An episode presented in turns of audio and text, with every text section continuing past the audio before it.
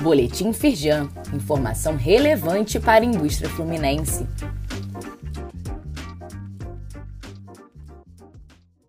Edição de quinta-feira, 20 de abril de 2023.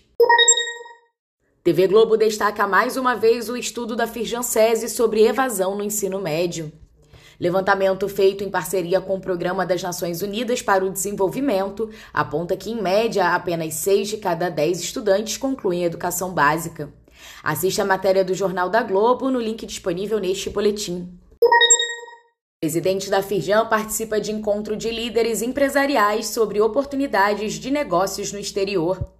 Eduardo Eugênio Gouveia Vieira participou do Light Brasil Conference em Londres. Empresários assistiram a painéis apresentados por nomes como o presidente do Senado, Rodrigo Pacheco. Inscreva-se na jornada Experiência do Cliente no Ambiente Digital da Firjan El.